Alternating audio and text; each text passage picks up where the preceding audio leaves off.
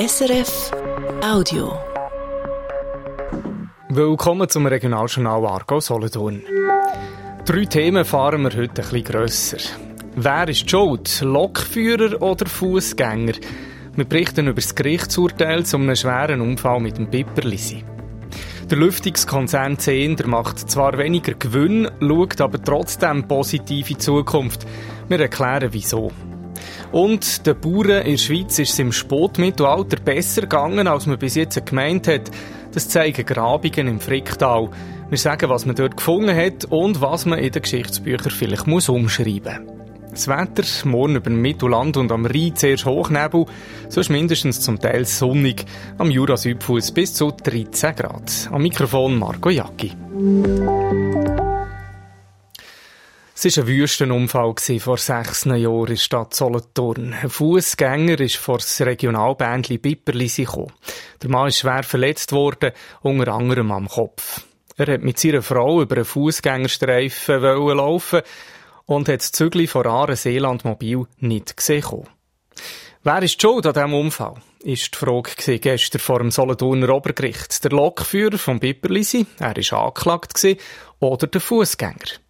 Heute Mittag hat das Gericht sein Urteil gefällt. Der Bruno von Däniken war dabei. Ich habe ihn gefragt, wie hat das Gericht jetzt entschieden? Äh, das Obergericht hat geurteilt, dass der Lokführer schuldig ist, und zwar wegen fahrlässiger schwerer Körperverletzung. Er bekommt eine bedingte Geldstrafe von knapp 12.000 Franken. Dazu kommen ein Buß- und Verfahrenskosten. Das Obergericht bestätigt so das Urteil vom Amtsgericht Solothurn-Leberen von letztes Jahr. Warum ist der Lokführer schuld? Das Gericht hat gefunden, der Lokführer hätte sollen hornen oder bremsen. Er hat aber nichts gemacht, obwohl er die Fußgänger schon von weitem gesehen hat, wie sie über einen Fußgängerstreifen gehen, oberhalb von Rötibrück Solothurn. Er hat lange schon gemerkt, dass die Leute auf den Autoverkehr konzentriert sind und dass sie darum das Pipperli nicht gesehen haben, wo von anderen Richtung gekommen ist. Der Richter hat vor einer bewussten Fahrlässigkeit geredet. Der Lokführer hat gedacht, die Fußgänger sehen jetzt Beinli schon noch oder es länge ihm gerade knapp zum Durchfahren fahren. Bruno von Däniken, es ist doch aber auch so, dass der Mann, der über einen Fußgängerstreifen ist, gar nicht richtig geschaut hat, ob es zügig kommt. Ist das auch ein Thema vor Gericht? Ja, da geht es um die Haftung. Das Obergericht hat geurteilt, dass die sogenannte Haftungsquote für einen Lokführer zwei Drittel ist. Das heisst, der Fußgänger ist auch ein bisschen schuld, weil er nicht geschaut hat, wo er über die Schienen ist. Am Unfallort fährt das Pipperli sitzt auf der Straße, links und rechts von den Gleisen sind Auto. Beim Fußgängerstreifen hat es Umlaufschranken, also fixe Gatter, wo man rings um muss und nicht einfach so direkt über die Gleise kann. Und das bedeutet was? Dass der Fußgänger mithaftet heisst sehr vereinfacht, dass der Lokführer nicht alles alleine muss zahlen. Da geht es um Geld, um die Kosten vom Opfer nach dem Unfall. Der Mann kann nicht mehr arbeiten, braucht Hilfe im Alltag. Eine teure Sache also. Wenn die Haftungsquote für einen Lokführer jetzt nicht 100% ist, dann muss er nicht alles übernehmen. Oder besser gesagt, die Versicherung von seinem Arbeitgeber an Seeland Mobil haftet nicht voll. Eine letzte Frage noch. Gestern bei Verhandlung ist es auch um die Frage gegangen, ob das Pipperlisi eigentlich als Zug gilt oder als Tram. Hat das beim Urteil jetzt irgendeine Rolle gespielt? Also das Obergericht hat festgehalten, dass das Pipperlisi vom Bahnhof Solothurn bis Ausgangsstadt als Strassenbahn gilt, also als Tram. Die Lokführer vom Bipperlisi müssen also statt innen mehr aufpassen als außerhalb, wo die Gleise auf einer eigenen Trasse sind, die von der Strasse abgrenzt ist. Äh, das ist übrigens nicht nur ein Solothurn-Problem oder eins vom Bipperlisi bei der Wienertal-Saurentalbahn oder bei der Limmentalbahn zum Beispiel. Dort fahren Züge oder Tram zum Teil auch ganz nah an der Strasse oder auf der Strasse und auch dort gibt es wieder Unfälle. Der Bruno von Däniken zum Urteil vom Solothurner Obergericht in Sachen Pipperlisi-Unfall, wo man noch weiterziehen vor Bundesgericht. Lüftungsanlagen und Radiatoren, das ist das Geschäft vom Aargauer Konzern Zehnder. Er hat den Hauptsitz zu Grenichen, produziert aber auch an diversen Standorten zu Europa, zu Nordamerika und zu China. Das Geschäftsjahr 2023 ist schwierig das hat man heute an der Bilanzmedienkonferenz erfahren. Der Ausblick sei aber positiv, sagt Zehnder, und die Finanzwelt sieht das auch so. Der Stefan Ulrich. Rückgang im zweiten Halbjahr 2023. Beide Geschäftsfelder, Lüftungen und Heizkörper, haben getroffen. Das hat der Zehnter-Chef Matthias Hühnerwadel heute in Zürich vor den Medien- und Finanzanalysten gesagt. Der Umsatz ist um 6% abgegangen auf 762 Millionen Euro und der Reingewinn von Zehnder ist deutlich geschrumpft von 57 auf 45 Millionen Euro. Der Hauptgrund für die durchzogenen Zahlen sei die Baubranche, wo nicht gut läuft in China, aber auch in Deutschland nicht. Dort, so der Matthias Hühnerwadel, durch höhere Zinsen und neue Energiegesetze die Leute verunsichern. Das hat äh, im Zusammenhang mit der insgesamten wirtschaftlichen Situation, wo Sorgen da sind, zu einer Situation geführt, wo einfach die Leute nicht investieren. Und das spüren wir natürlich direkt. Äh, nachdem halt vor Covid das lange Zeit sehr positiv war, ist das im Moment jetzt halt wirklich ein Downcycle. Aber es geht nicht nur durch ab, sondern auch durch auf. Zehnder setzt unter anderem auf Nordamerika, speziell Kanada. Dort laufen der Bau gut. Und allgemein tun die Investoren beim Bauen mehr darauf achten, dass man Energie sparen. Kontrollierte Lüftungen, also Anlagen, die Luft in Räume bringen, ohne dass die Heizwärme rausgeht, sind die Zukunft und genau diese Art von Lüftungen mache ich Zehnder. Beispielsweise Skandinavien, dort ist zwar nicht vorgeschrieben, aber das ist Standard für alle Neubauten. Auch Holland, Belgien, dort haben wir auf Neubauten eine Durchdringungsrate, die annähernd gegen 100 geht. In Kanada ist es vorgeschrieben, aber lustigerweise zum Beispiel auch in Südkorea. Wir haben äh, wo das ganze Minergie-Thema aufgekommen ist, sehr schön können zulegen. Im Moment ist es stabil. Wir gehen aber davon aus, dass der Trend über kurz oder lang wird anhalten und dass das über kurz oder lang tatsächlich zu einem Standard wird für neue Gebäude. Lüftungen sind das Hauptgeschäft von Zehnder und da wollen wir noch mehr wachsen, hat es heute geheissen an der Medienkonferenz. Bei den Heizkörper wollen wir stabil bleiben. Wachsen und ernten heisst die Strategie. Und die kommt bei den Finanzanalysten, die heute auch an der Medienkonferenz sind, offenbar gut an.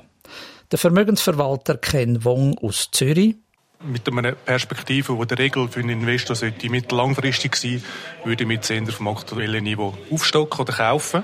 Ich denke, der Hühnerwadel macht mit seinem Team einen sehr guten Job und die Chance, dass das, äh, das Volumenwachstum wieder zurückkommt und der Markt wieder aufblüht, ist relativ hoch und das wird einhergehen mit einem höheren Aktienkurs sein. Zinder hat letztes Jahr weltweit rund 300 Stellen abgebaut und beschäftigt jetzt Vollzeit noch rund 3600 Leute.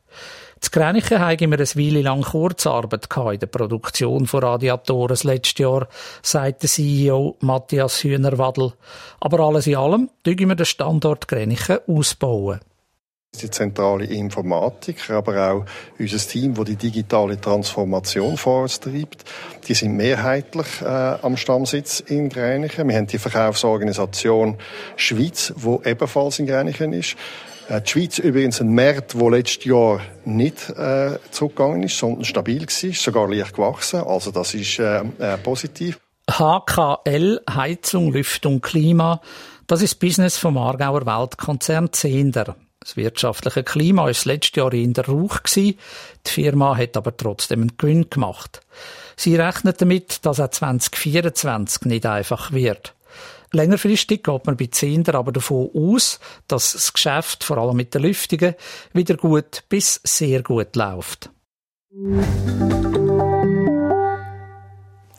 Der Umsatz ist zwar zurück, der Gewinn aber massiv aufgegangen beim Altner Energiekonzern Alpic. 1,3 Milliarden Franken Reingewinn sind das letzte Jahr gesehen, über eine Milliarde mehr als noch 2022. Dann sind die Strompreise nach dem russischen Angriff auf die Ukraine rasant gestiegen. Letztes Jahr jetzt hat sich das wieder beruhigt. Die Preise sind wieder abgegangen. Der Umsatz darum auch bei Alpic. Also ist zurückgegangen der Umsatz und zwar um 40 Prozent. Warum ist der Gewinn trotzdem darauf? Antje Kangiesser, die Chefin von Alpic, erklärt das so.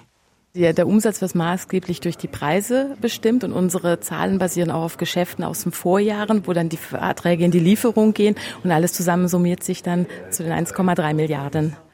Talbig produziert Strom, unter anderem mit dem HKW Gösgen oder dem Pumpspeicherkraftwerk im Wallis. Sie ist eine der grössten Stromproduzentinnen in der Schweiz. Total arbeiten knapp 1200 Leute für den Konzern.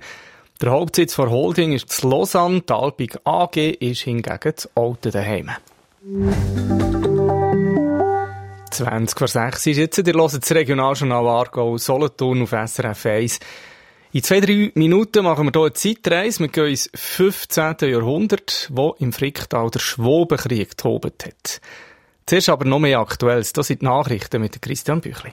15 Anwohnerinnen und Anwohner vom AKW Leibstadt wehren sich gegen den geplanten Langzeitbetrieb. Sie verlangen eine internationale Umweltverträglichkeitsprüfung. Unterstützt werden sie von der Umweltorganisation Greenpeace und der atomkritischen Organisation Energiestiftung und der Nationalen Atomschutzverband teilen die heute mit. Die Bundesbehörden sind bis jetzt der Meinung, dass das internationale Umweltrecht nicht gilt für Schweizer AKW. Die Organisationen und die Anwohnerinnen und Anwohner sehen das anders. Sie wollen mitreden wenn es um den Langzeitbetrieb von Leibstadt geht. Vor anderthalb Jahren hat es im Solothurnischen Hochwald ein Tötungsdelikt gegeben. Ein Gerichtsprozess dazu gibt es jetzt aber nicht. Es geht um eine Rentnerin, die in ihrem Einfamilienhaus zu Hochwald umgebracht worden ist. Die Staatsanwaltschaft hat dort mal einen Mann verhaftet und hat ihn eigentlich anklagen wegen vorsätzlicher Tötung. Jetzt ist der Mann aber kürzlich gestorben. Das teilt die Staatsanwaltschaft heute mit. Der Mann war 81 und weil er gestorben ist, wird die Strafuntersuchung gegen ihn jetzt eingestellt. Jemand hat das Geschäftsmail gehackt vom Gemeindepräsident von Buchs bei Aarau. Gestern sei das passiert, teilt die Gemeinde mit. Im Namen vom Gemeindepräsident sind hunderte Mails rausgegangen mit der Aufforderung, man soll auf einen Link klicken. Der Gemeindepräsident schickt einem eine Nachricht zum Ablosen. Natürlich hat das nicht gestimmt. Hinter dem Link war eine falsche Microsoft-Seite, die einem seine Login-Daten wollte. Man hat sofort reagiert, schreibt Buchs, und jetzt untersuchen, wie das hätte passieren können. Im Moment ist die Stimmung in der Gemeinde gerade angespannt, weil die Gemeinde über eine Steuererhöhung abstimmt, aber es gibt keinen Zusammenhang mit dem Hackerangriff, heisst es auf Anfrage. Das Musiklokal Musikburg zu Aarburg kommt keine Unterstützung über von der Gemeinde. Das teilt der Stadtrat mit. Er reagiert auf eine Petition, wo rund 100 Leute unterschrieben haben. Die hätten wollen, dass die Musikburg maximal 10.000 Franken bekommt pro Jahr. Unter anderem, weil der Betrieb Probleme hat wegen der hohen Energiekosten. Der Stadtrat ist der Meinung, der Verein Musikburg sei nicht zu vergleichen mit anderen Dorfvereinen. Der Betrieb sei gewinnorientiert. Außerdem muss Aarburg aufs Geld schauen, darum soll es eben keinen Beitrag geben.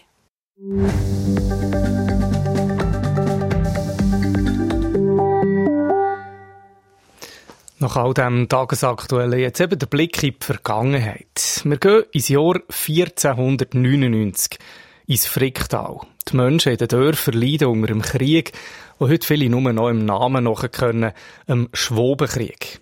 Die Kantonsarchäologie vom Aargau hat Fundstücke aus dieser Zeit zusammengestellt und angeschaut und präsentiert jetzt eine munzige, aber spannende Ausstellung dazu, findet unser Reporter Christoph Studer. Sportmittelalter, Ende 15. Jahrhundert, das ländliche Fricktal. Vor allem Bauern hat es damals, ein paar wenige Handwerker auch, vor meinem inneren Auge sehe ich feuchte, dunkle Höfe, bückte Leute, die die Felder bestellen. Armut schreit mir entgegen aus den dunklen, kalten Bauernhäusern. Und dann kommt der Krieg. 1499 geben sich Eidgenossen, Habsburger und denen ihre Verbündeten die Schwaben auf den Grind. Es waren brutale Raubzüge und Schlachten. Immer wieder kommt es zu Brandschatzungen und Plünderungen. Vom Bündnerland über den Bodensee bis auf Basel, mit drin die armen Bauernfamilien aus dem Fricktal. Vieles an diesen inneren Bildern stimmt, dürfte sich etwa so abgespielt haben, aber eben nicht alles. Zum Beispiel die armen Bauern. Zeitreise.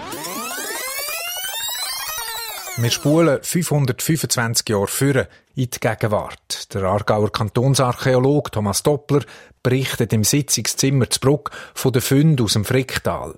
Es sind Glassplitter, Töpfe und Überreste von Pfannen und immer wieder Ofenkacheln. Gerade die heissen Thomas Doppler angetan, aus einem guten Grund, wie er sagt. Ofenkacheln sind ein Hinweis auf äh, Öfen, Kachelöfen.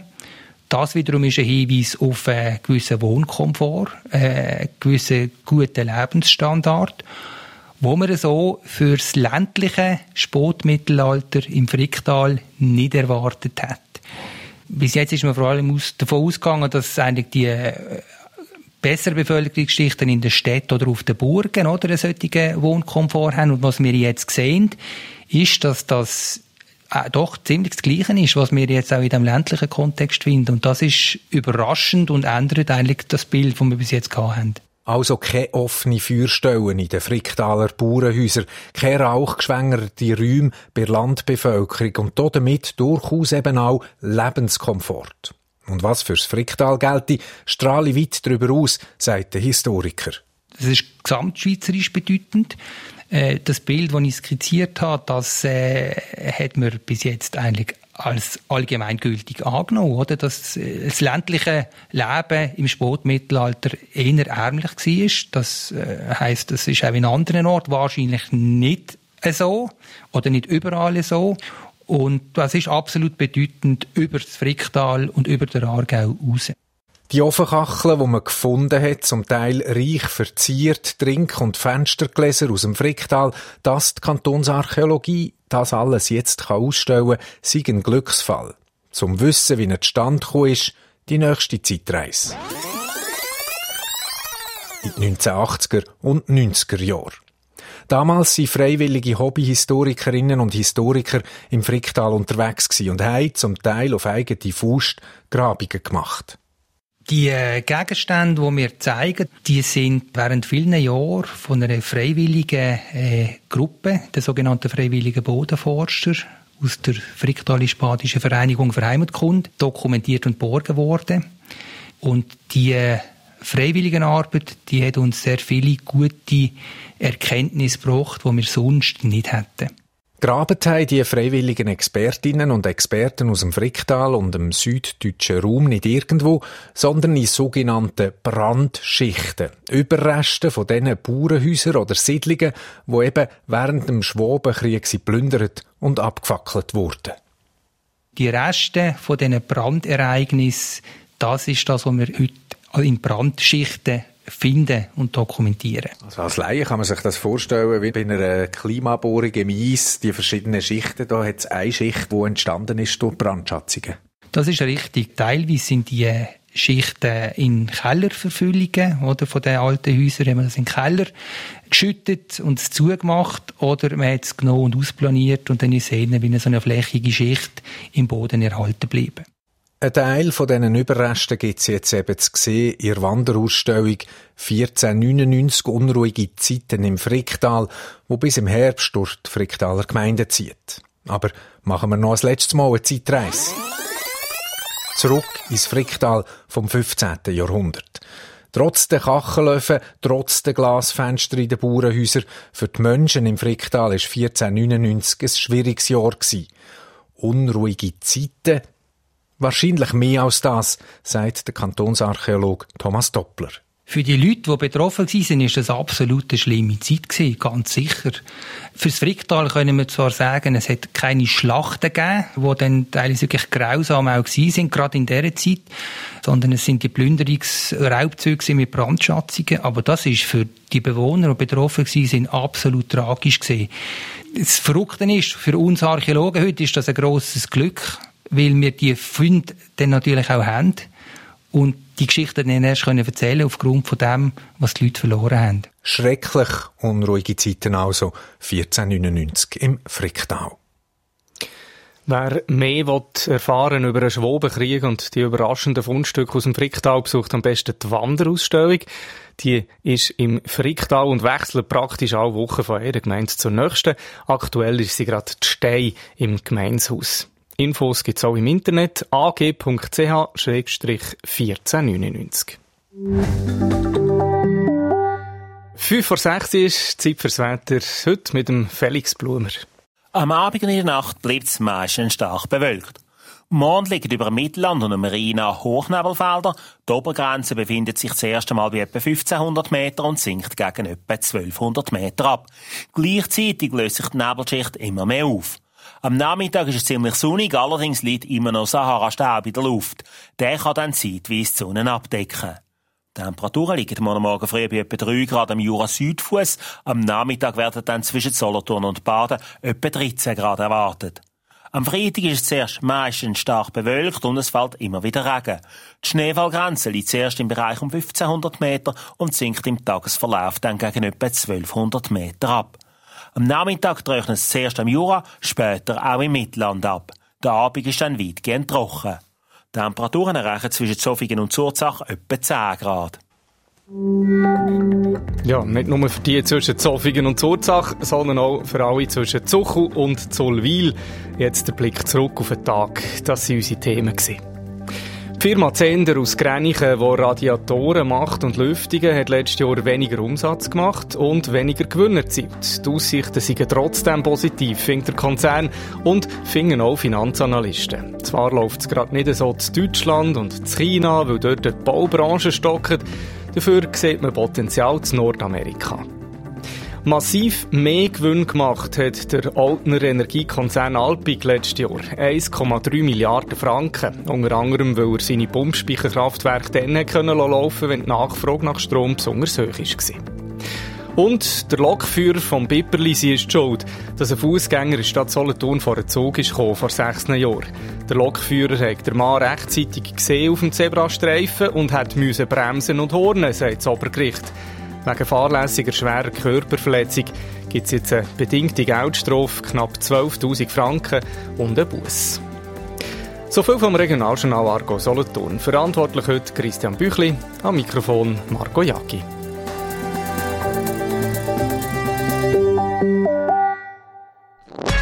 Das war ein Podcast von SRF.